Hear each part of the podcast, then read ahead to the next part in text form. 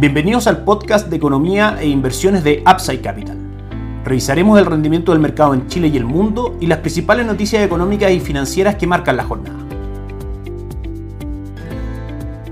Muy buenos días, ¿cómo están ustedes? Lunes 29 de mayo de 2023, soy Ramiro Galeano, fundador de Upside Capital. Les doy la bienvenida a otra edición más de mercados en Upside Capital. Hoy día lunes el Banco Central publicó la minuta de la última reunión de política monetaria que se efectuó los días 11 y 12 de mayo, donde la unanimidad de los consejeros optó por mantener la tasa en el 11.25%, básicamente porque todavía no hay evidencias que permitan afirmar que la convergencia inflacionaria se había consolidado. Esto es que en el fondo las expectativas inflacionarias del mercado local estén ancladas al 3% con un plazo de dos años. Esa es la meta que tiene el Banco Central respecto a el nivel de inflación adecuado en nuestra economía. También, si es que miramos las noticias importantes de la semana pasada. Recordamos que el Banco Central anuncia a los bancos locales un aumento de los requisitos de capital y esto desde nuestro punto de vista puede tener un efecto contractivo en la entrega de créditos hacia las personas y hacia las empresas. Es decir, con menor circulante en la economía probablemente tenga un efecto que si bien no es el foco de eso, sino que es mejorar el mercado de crédito,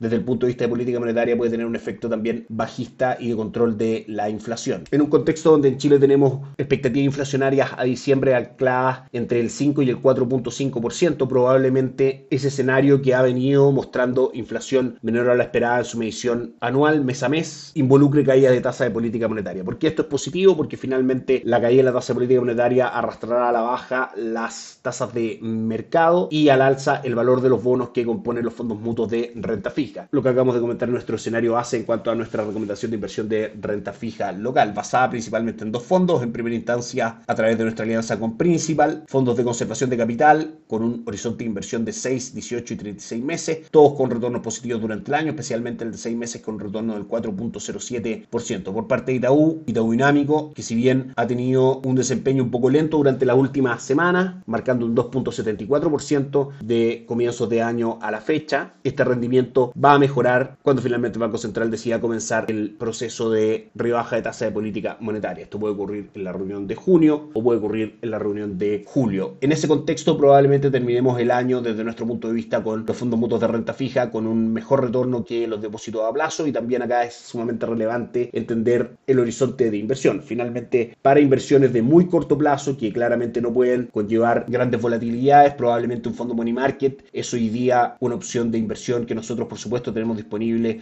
a través de las alianzas con distintas administradoras generales de fondos del mercado local, todas ellas por supuesto normadas por la CMF. Si los plazos de inversión tienden a ser superiores ya a seis meses, probablemente nuestra recomendación de inversión va a ir por el lado de fondos mutuos de renta fija local, que dado el panorama en Chile de menor actividad, menor inflación esperaba, tengan claramente un mejor retorno y también, como es habitual históricamente hablando, que los depósitos a plazo. Pasamos a revisar el mercado local. Las principales noticias para esta semana en el mercado local van a ser el índice mensual de actividad económica, el IMASEC de abril, que se publicará este día jueves, y también la cuenta pública del presidente Gabriel Boric, donde probablemente anuncios de materias económicas o políticas podrían conllevar una mayor volatilidad de los activos locales, como las acciones, el peso chileno frente al dólar y la renta fija en sí mismo. Son dos focos de información a los cuales tenemos que estar atentos durante esta semana revisamos el rendimiento de los activos locales el día viernes y el día de hoy, entendiendo que hoy día es un día feriado en Estados Unidos y en el Reino Unido, por ende las principales plazas bursátiles del mundo no marcan cotizaciones el día de hoy, de manera que la liquidez en general de las transacciones en el mundo tiende a caer considerablemente y que claramente los movimientos de los activos que sí están operando con el mercado más grande que Estados Unidos sin operaciones el día de hoy son o pueden llegar a ser poco representativos, finalmente pueden tener correcciones fuertes cuando estos mercados vuelvan a transar, que será ya el día de mañana.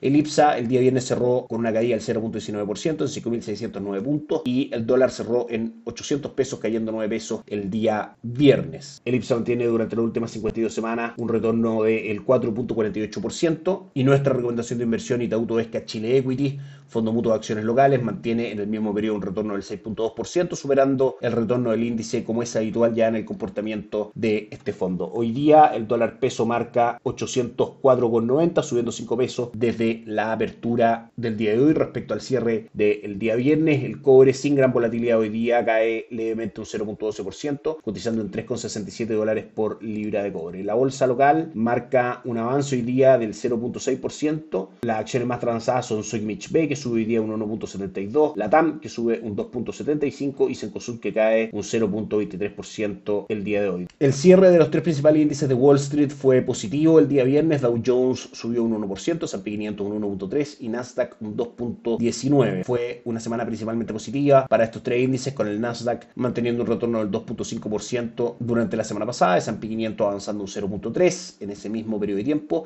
y Dow Jones perdió un 1% durante la última semana. Algunas noticias importantes que comentar respecto a Estados Unidos. En primera instancia se logra un acuerdo entre republicanos y demócratas respecto al límite del techo de la deuda por dos años y se descarta por ahora un posible impago de, las obligaciones de Estados Unidos. Desde nuestro punto de vista, lo dijimos varias veces en este podcast, si bien la discusión del techo de la deuda en Estados Unidos es siempre un factor preocupante que hay que seguir de cerca, el efecto en los mercados de alta volatilidad, pero normalmente terminan llegando a acuerdos, al igual como fue en esta ocasión, y no representa un factor de peligro si se quiere para los mercados para la economía realmente importante. Una buena noticia para Estados Unidos, donde los inversionistas probablemente cierren este capítulo de el techo de la deuda y vuelvan a lo esencial y lo que hemos estado finalmente analizando durante los últimos años, que es el movimiento de los precios y la inflación en Estados Unidos. En ese sentido, recordamos que el viernes conocimos el informe sobre gastos e ingresos de los estadounidenses en abril. En general, la lectura del índice PCE, la medición favorita de la Reserva Federal para tomar decisiones de tasa de política monetaria, marcó en sus mediciones tanto total como subyacente por sobre lo que el mercado esperaba y también el gasto estadounidense aumentó un 0.8% versus el 0.4% que el mercado esperaba. Es decir, esta cifra abre la posibilidad de que en la reunión de junio de la Reserva Federal haya un aumento extra de tasa de política monetaria del 5.25 al 5.5%, lo que claramente no es una buena buena noticia. Ahora, si vemos las cosas en perspectiva, estamos mucho más cerca del término del ciclo de alza de tasa de política monetaria de lo que estábamos hace algunos meses atrás, de manera que el efecto es lo mismo que hablábamos de la economía local. Probablemente el mercado comience pronto a descontar que el ciclo de alza de tasa de política monetaria en Estados Unidos va a terminar y eso genere mayor valor en las acciones y en los bonos de las empresas que transan en los mercados estadounidenses y eso por supuesto, dado que el mercado más importante del mundo arrastra el alza en general a los valores alrededor del mundo. De hecho, si vemos el retorno de S&P 500 durante el año, vemos un avance del 9.53%. Es decir, el mercado está descontando que viene un nuevo periodo de condiciones más favorables para la economía y eso se traduce finalmente en descontar que viene un escenario con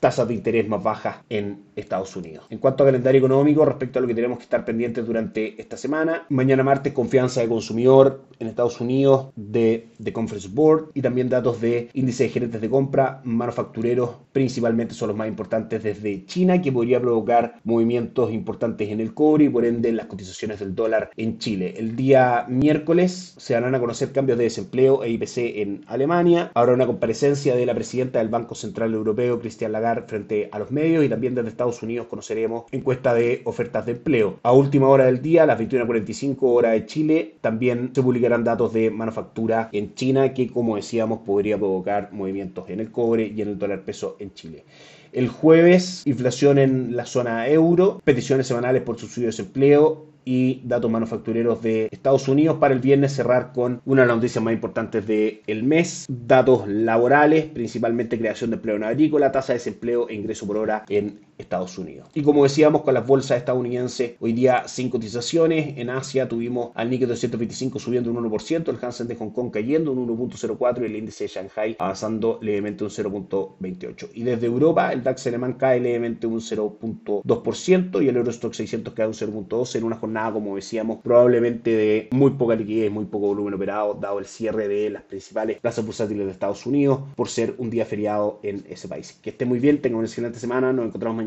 Chao, chao. Gracias por escuchar el podcast de Economía e Inversiones de Upside Capital. Te invitamos a visitar nuestro sitio web www.upsidecap.cl y contactarnos para brindarte una asesoría objetiva, sin sesgo y con una mirada global para tus inversiones.